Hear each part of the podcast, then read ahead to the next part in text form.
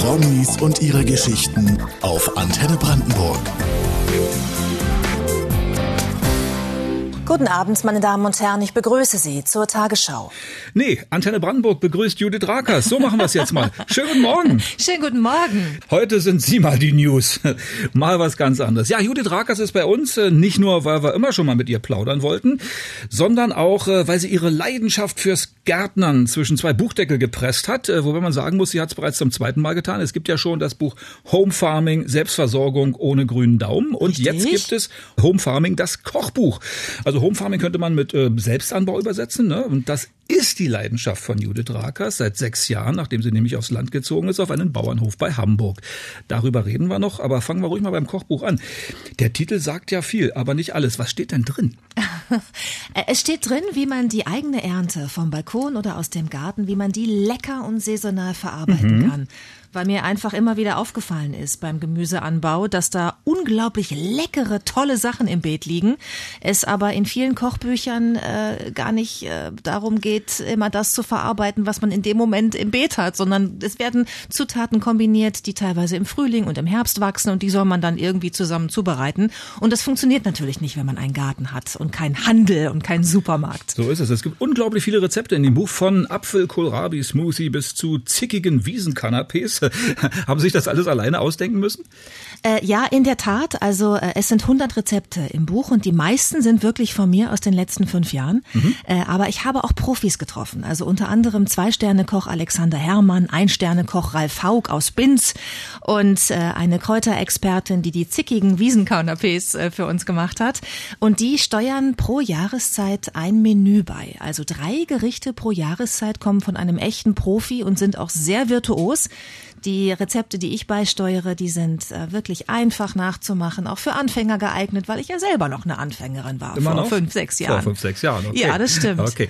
Und die Leute denken jetzt natürlich, wann hat sie denn endlich noch Zeit für die Tagesschau? Gut, darüber müssen wir auch noch reden. Aber das Buch, äh, besser gesagt, die beiden Bücher, die schenken wir Ihnen am Radio im Laufe der Sendung. Also bitte dranbleiben. Bis zwölf ist Judith Rakers ja noch bei uns. Und in ein paar Minuten wird sie uns erstmal erzählen, wie sie überhaupt auf das Thema Selbstversorgung gekommen ist. Sehr gerne. Promis und ihre Geschichten auf Antenne Brandenburg. Man muss wissen, Sie sind 2017, vor sechs Jahren, aufs Land gezogen. Ähm, ja, warum eigentlich? Ist das eine Form von, von, von Eskapismus oder Flucht vor den schrecklichen Meldungen aus der Tagesschau? Könnte man denken, oder? Dass ich einfach einen Ruhepol brauchte. Ähm, nee, ich glaube, das hat weniger eine Rolle gespielt, ähm, mein Beruf. Es war vielmehr der Wunsch, mehr Natur um mich zu haben. Ähm, ich bin äh, sehr ländlich aufgewachsen in Nordrhein-Westfalen, in Ostwestfalen am Teutoburger Wald und bin dann in die Stadt gezogen mit, äh, also in die Großstadt mit, mit, mit 19 zum Studieren nach Münster und dann eben nach Hamburg, was für mich damals schon echt die große weite Welt war.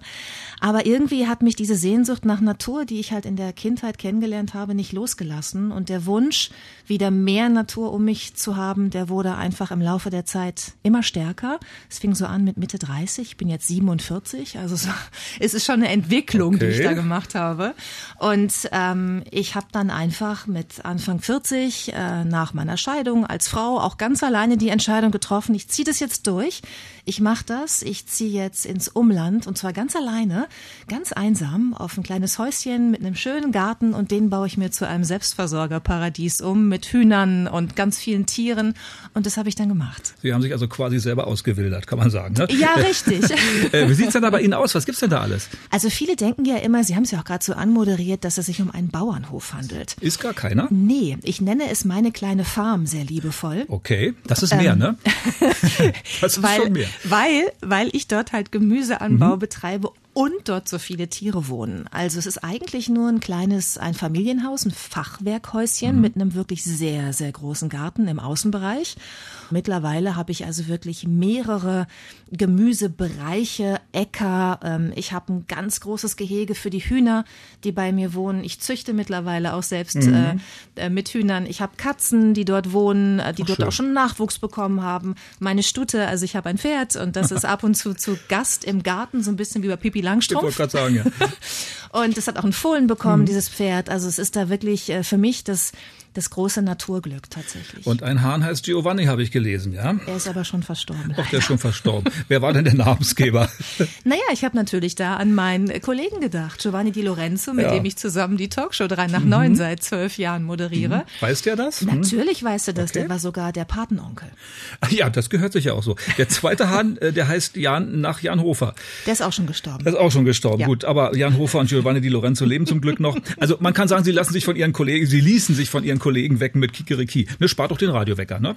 Das stimmt. Ja. Ich sage Ihnen, also viele mhm. Leute denken ja, die noch nie äh, Hühner hatten, so wie ich früher, dass ein Hahn nur morgens kräht. Er kräht den ganzen Tag. Er kräht den ganzen Tag. Ja. Es ist wirklich unglaublich und die fangen teilweise um vier Uhr an. Da ist ja. von Sonnenaufgang noch nichts. Da ist es schwarze Nacht, auch mitten im Winter und trotzdem wird schon um die Wette gekräht. Ja, apropos Radiowecker, apropos Musik. Äh, vor etlichen Jahren haben Sie mal gesagt, Sie seien ein Liebhaber von R&B, also von Rhythm and Blues. Ähm, mhm. Dürfen wir Ihnen da was spielen? Ja, total gerne. Also Aber. Black Music ist äh, mhm. war, war, immer schon und wird wahrscheinlich immer meine große Leidenschaft mhm. sein. Dann würde ich mir wünschen Brooklyn in the Summer von L.O. Black. Okay. Verbinden Sie damit irgendwas Schönes? Ja, das habe ich in den ersten Jahren äh, auf meiner kleinen Farm immer gehört. Das war so der in, in diesen Sommern immer der Hit. Und ähm, ich habe so viele schöne Erinnerungen, gerade an die erste Zeit, an den Umbau ähm, in ein Gemüseparadies, ähm, an die ersten Küken. Und irgendwie muss ich dann daran denken bei dem Song. Es übertönte den Rasenmäher. Und mal sehen, ob wir das jetzt auch schaffen. Okay, Ella Black, Brooklyn in the Summer. Zu Gast in Hallo Brandenburg.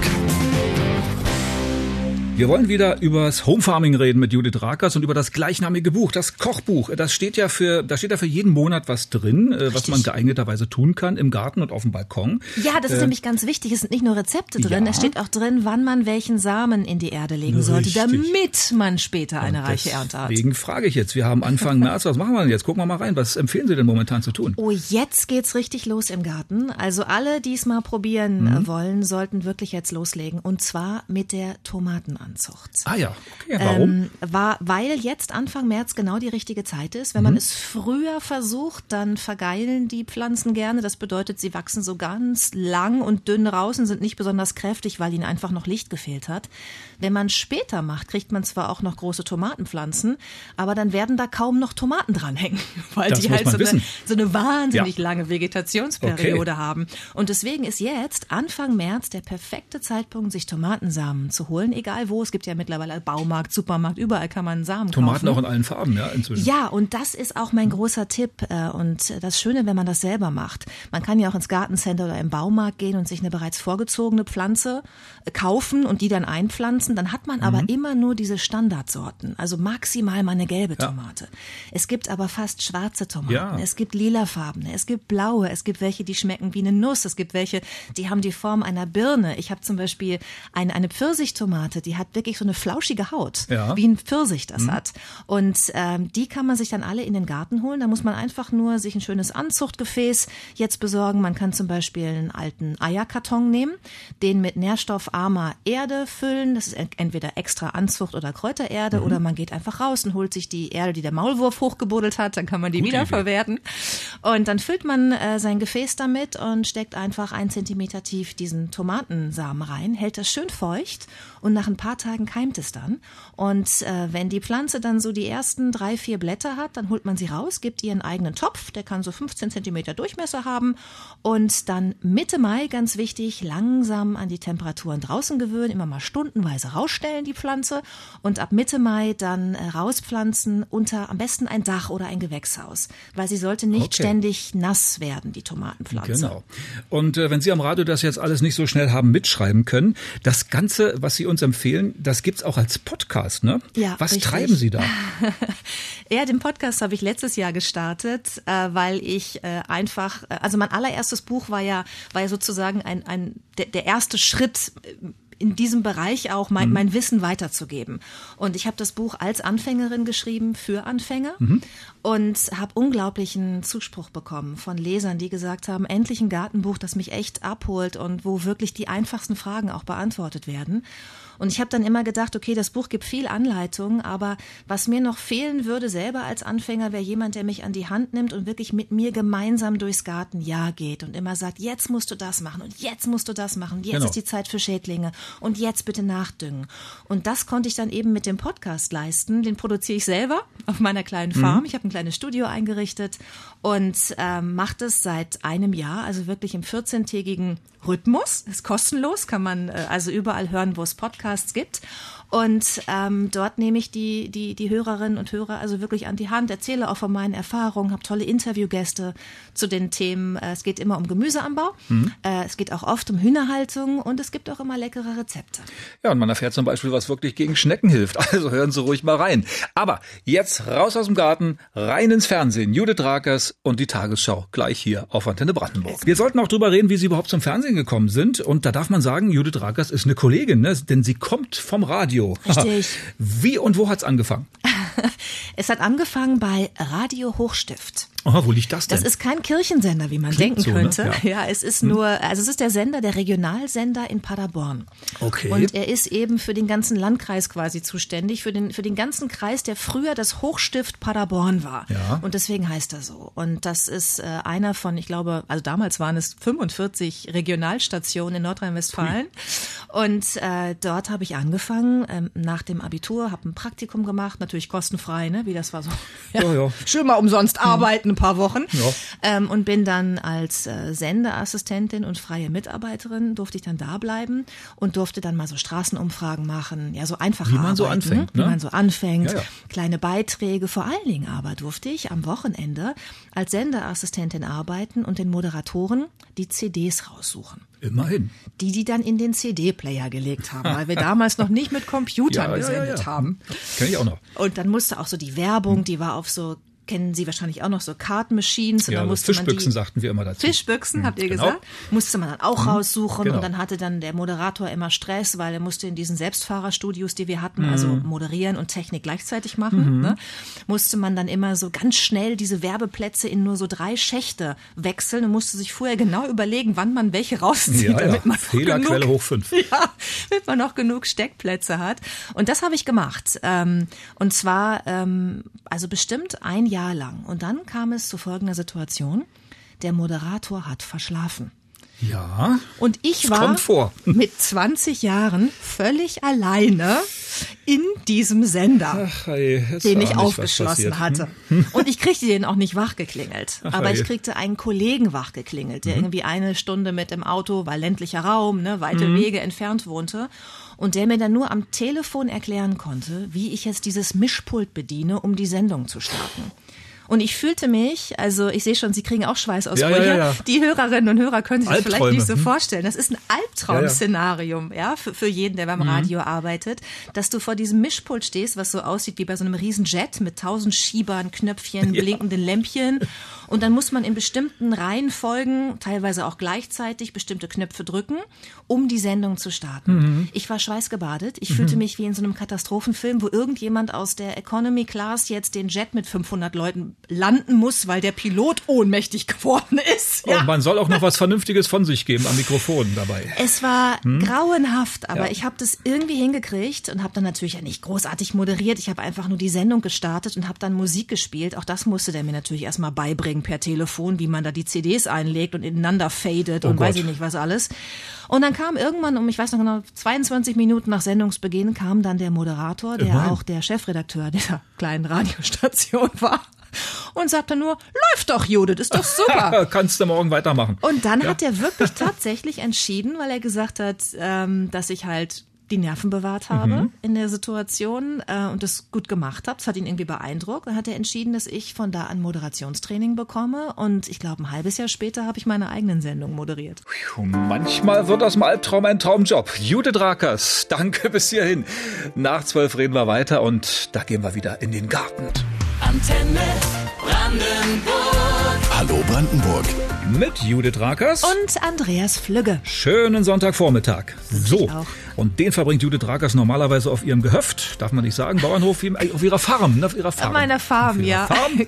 Und sicherlich mit dem Frühstücksei vom eigenen Huhn, oder? Unbedingt. Ja. Mhm. Wie viele Hühner haben Sie derzeit? Also derzeit sind es zehn, oh. äh, neun Hennen und okay. ein Hahn.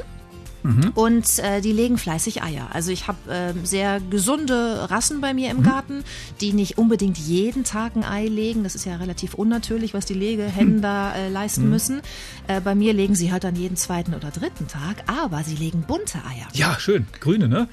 Ich habe türkisfarbene okay. Eier ähm, und ich habe so schokobraune, oh. welche die so fast Richtung Bordeaux-Rot gehen oh. und halt so ganz normale Beige. Irre. Aber es gibt auch Lindgrün, es ja. gibt Rosa, es gibt Olivgrün. Also das ist was, was ich auch nicht wusste, bevor mhm. ich eigene Hühner hatte, dass es natürlich bunte Eier gibt, die man nicht färben muss, weil es einfach Hühnerrassen gibt, mhm. die die so legen, die aber für die Industrie und für den Handel nicht in Frage kommen, weil diese Tiere eben nicht jeden Tag eins legen. Genau. Ja, was man beim Home Farming nicht alles lernt, ne? Und was dabei alles schiefgehen kann, das erörtern wir auch gleich mit Judith Rakers. Bis zwölf ist sie noch da. Mein heutiger Gast Judith Rakers äh, hat sich selbst mal als einen ehemaligen Vollhonk in Sachen Garten bezeichnet. Ja. Stimmt immer noch, okay.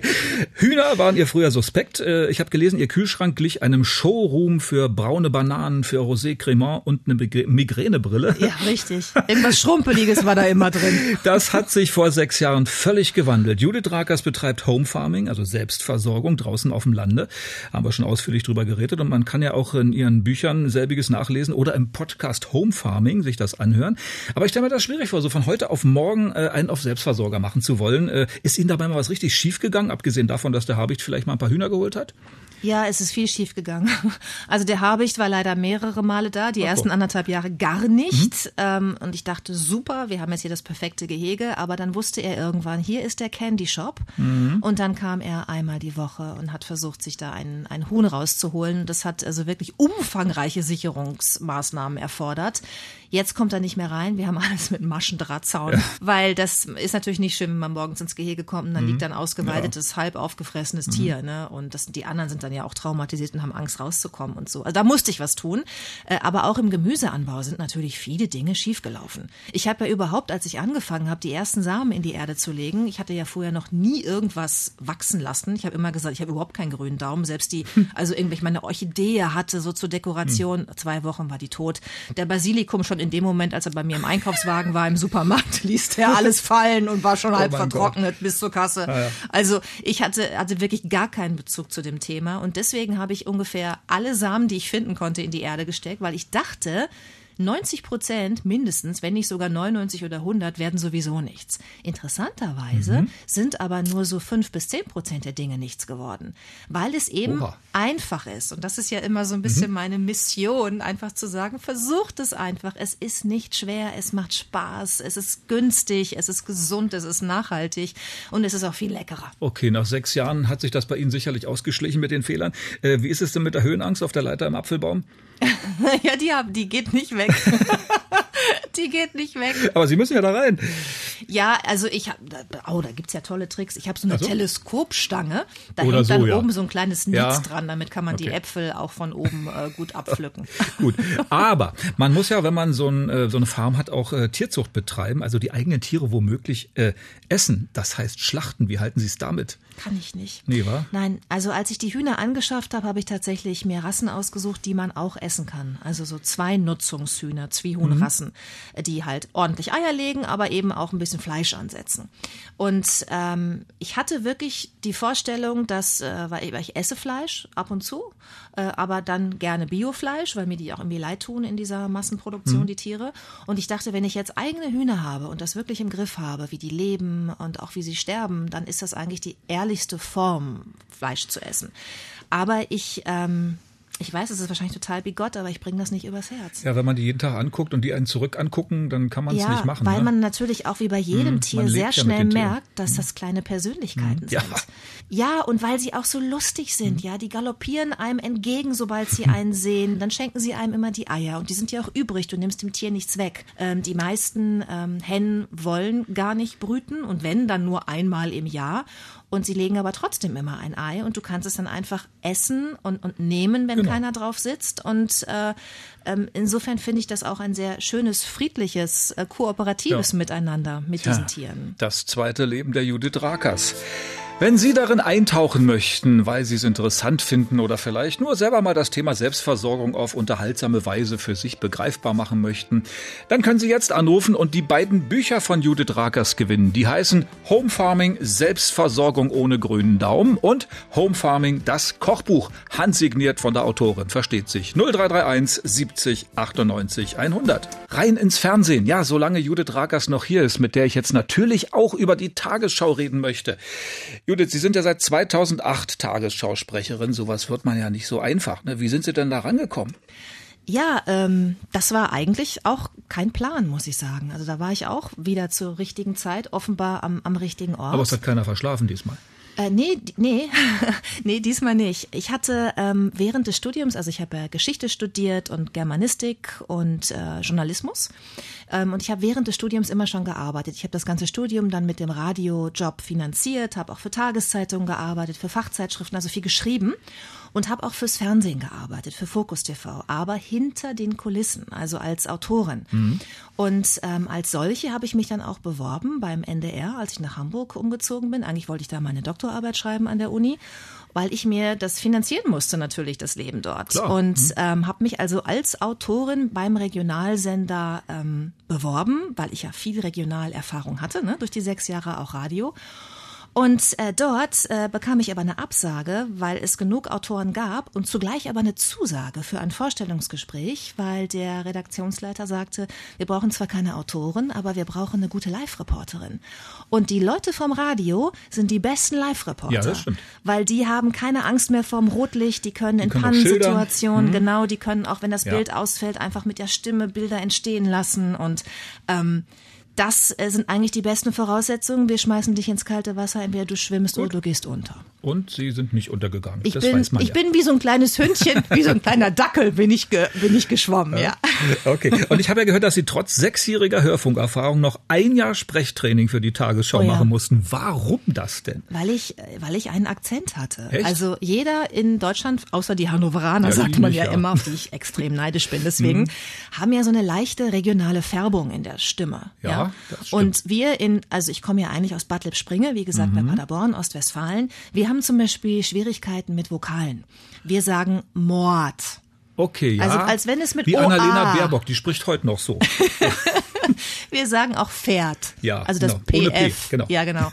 Oder mein Vater würde mal sagen, komm mal her in der mhm. Firma. Mhm. Also das I viel zu lang und ja, so. Manchmal, wenn ich so ganz müde bin, ja, dann, dann passiert's noch. Schalten Sie auf Autopilot sozusagen. Ja, dann ja, kommt dann manchmal was Falsches Das raus. kann ich gut verstehen. Man ruft da trotzdem manchmal noch der Chefsprecher nach der Tagesschau an und sagt, das hast du jetzt aber falsch ausgesprochen. Ja. Gibt's sowas? Ja. Ja. Also ich erinnere mich, äh, ich war, glaube ich, keine Ahnung, vielleicht ein Jahr oder ein halbes Jahr, weiß ich nicht mehr, bei der Tagesschau. Es war eine Nachtschicht. Und nach der 3 Uhr Sendung oder 4 Uhr Sendung rief tatsächlich Jan Hofer in der Redaktion an, um mir mhm. zu sagen, Frau Rackers, es heißt nicht Los Angeles, sondern Los Angeles. Sondern Los Angeles. Mhm. Anderes A. Mhm. Weil es kommt von Angel und mhm. nicht von Angel. Und ich so, okay. Hauptsache die Amerikaner machen es immer richtig, ne? Ja, ja. Promis und ihre Geschichten auf Antenne Brandenburg.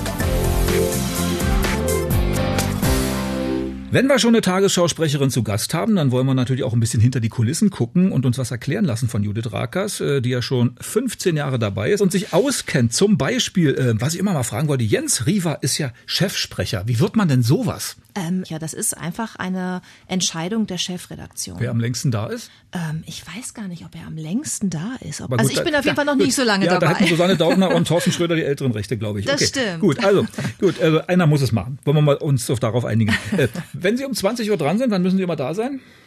Ähm, also es reicht eigentlich, wenn ich um so 18 Uhr da bin okay, im Sender. zwei Stunden genügen. Ne? Ja, ja, weil ich natürlich auch eingearbeitet bin. Mhm. Ne? Ich arbeite ja. ja. jetzt schon so lange ja. bei der Tagesschau und ich arbeite auch für Tagesschau 24, für unseren Digitalkanal und äh, dann ist man natürlich so in den Themen drin, ähm, dass man nicht mehr sich komplett neu einarbeiten muss. Mhm. Ganz am Anfang bin ich viel früher gekommen ja. in den Sender, weil ich dann sicher teilweise sicher, noch ne? nachlesen mhm. wollte und auch Aussprachen noch mal klären musste. Mhm.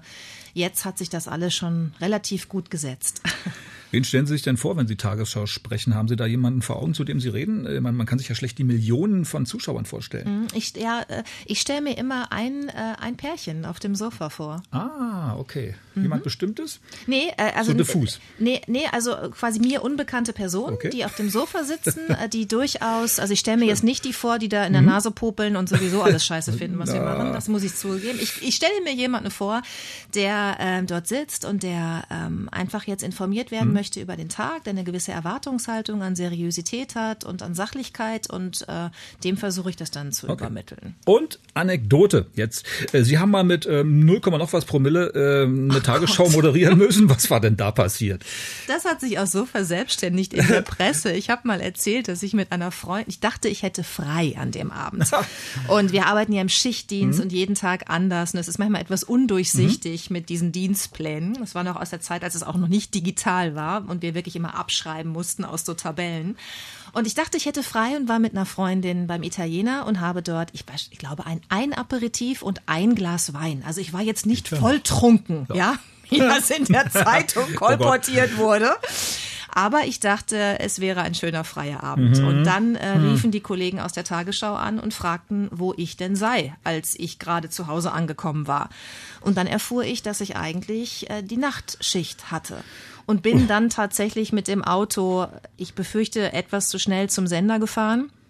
Äh, um es noch irgendwie zu schaffen, bin dann komplett ungeschminkt in diese Sendung, konnte mir die Meldungen nicht mehr durchlesen.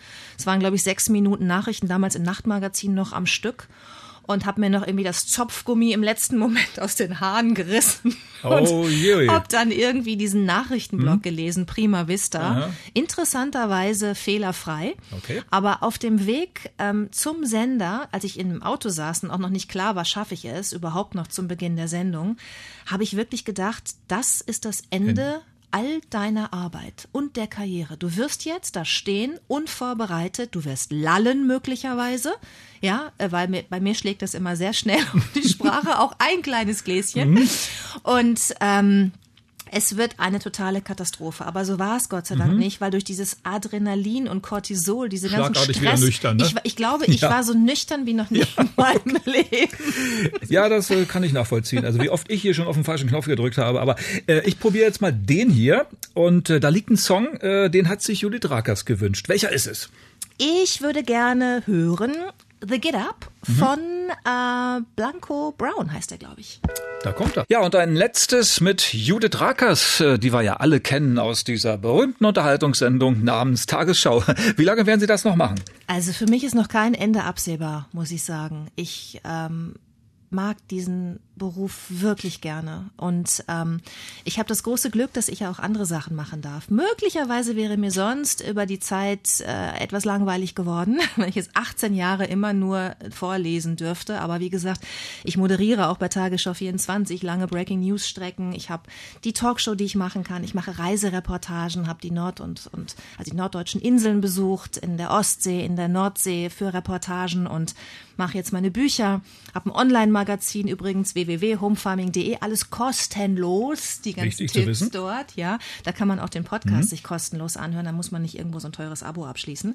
Ähm, und äh, diese ganzen Tätigkeiten, die bilden ja zusammen meinen Berufsalltag, weil was viele nicht wissen, ist ja, wir sind ja freiberuflich ja. bei der Tagesschau. Also ich habe ja nur teilweise zwei Tage Arbeit bei der Tagesschau pro Woche. Und die andere Zeit fülle ich mit anderen Tätigkeiten, mit denen, die ich gerade genannt habe. Und das empfinde ich als, als großes Glück und als großes Privileg, ähm, auch nicht so abhängig zu sein von einem Arbeitgeber und eben auch unterschiedlichste Tätigkeiten mhm. machen zu können. Weil ja auch viele sicherlich fragen äh, werden, weil Home Farming ist ihre neue große Leidenschaft. Wie ja. schafft sie das denn alles bei dieser ganzen Arbeit? Wenn sie jetzt noch gärtnert, muss sich das Fernsehen hinten anstellen? Oder wer steht hinten, wer steht vorne? Also das Fernsehen hat Vorrang, die Tagesschau. Tatsächlich, äh, da die bekommen immer alle alle Tage, die sie haben möchten und planen mich dann eben ein und dann sehe ich, welche Tage bleiben übrig, welche kann ich mit anderen Tätigkeiten vollstopfen. Ähm, und das tue ich dann auch. Und dann äh, werden meine anderen Fernsehtätigkeiten geplant und ähm, bei mir sind auch die Wochenenden ganz normale Arbeitstage, sonst würde ich es glaube ich nicht alles schaffen. Und ich mache auch selten Urlaub, weil ich die Zeit im Garten als Urlaub empfinde. Gibt es denn weitere Inselreportagen oder haben Sie schon alle Eilande durch? Wir haben alle Eilande durch. Also für meine Begriffe fehlen da noch hier Sansibar, die Bahamas, Hawaii. Ja, wir haben ja nur die deutschen Inseln so, besucht. Schade. Ja, und äh, nein, das, das Format ist beendet tatsächlich Hm. und deswegen bin ich seit, ach, ich muss gerade überlegen, das dritte Jahr jetzt. Ich bin mit Zahlen nicht so gut, Hm. ähm, wie man schon gemerkt hat. Ich glaube, das dritte Jahr ist es jetzt. Äh, bin ich bei Wunderschön mit dabei. Hm. Ja. Hm. Das ist äh, auch eine Reisereportagereihe und dort werden tatsächlich auch Ziele im Ausland besucht. Also ich war jetzt Okay. schon in Chalkidiki, Griechenland und am Lago Maggiore und jetzt wollen wir auch mal nach Skandinavien dieses Jahr Ach, und das erkunden. Cornwall war ich. Also viele schöne Ziele, Ja. die ich dann äh, für die Zuschauerinnen und Zuschauer erkunde, um ihnen Reisetipps mit auf den Weg zu geben. Gut, und jetzt erstmal der Garten im Frühjahr. Was gehen Sie als nächstes an? Erdbeeren pflanzen? Nee, ähm, nicht? nee, ich habe Erdbeeren vom letzten Jahr. Okay. Also ähm, das muss ich jetzt nicht machen. Aber jetzt, wie gesagt, also jetzt März ist äh, geht's Ja. volle Lotte los. Ich habe schon Lotte. einiges angezogen. Das warte Mhm. schon auf der Fensterbank. Ähm, jetzt ist bei mir die Tomatenanzucht steht äh, auf dem Plan. Sprachen wir schon drüber? Richtig. Ich also ich, ich vier bis fünf verschiedene Sorten ziehe ich an und weil ich immer Angst habe, dass es nicht funktioniert, ziehe ich immer viel zu viel an. Ich habe am Ende immer so 60 Pflanzen. Es passen aber nur sechs oder sieben in mein Gewächshaus und deswegen verschenke ich die anderen vorgezogenen Pflanzen an meine Nachbarn und an meine Kollegen bei der Tagesschau, die dann im Gegenzug mich das ganze Jahr über bis in den November über jeden einzelnen Entwicklungsschritt ihrer Pflanzen auf dem Laufenden halten, was wirklich Oh lustig ist. Das ist ein schönes Hobby. Also, dann würde ich sagen, los, wie sagt schon eine alte Spruchweisheit, kennt ja jeder, ne? Äh, dumme rennen, weise warten, kluge gehen in den Garten. Ne? Oh, das kannte ich noch nicht, der ist gut. Siehste? Danke, Judith Rakers, fürs Kommen und toi, toi, toi für alles, was noch kommt. Vielen Dank. Antenne Brandenburg.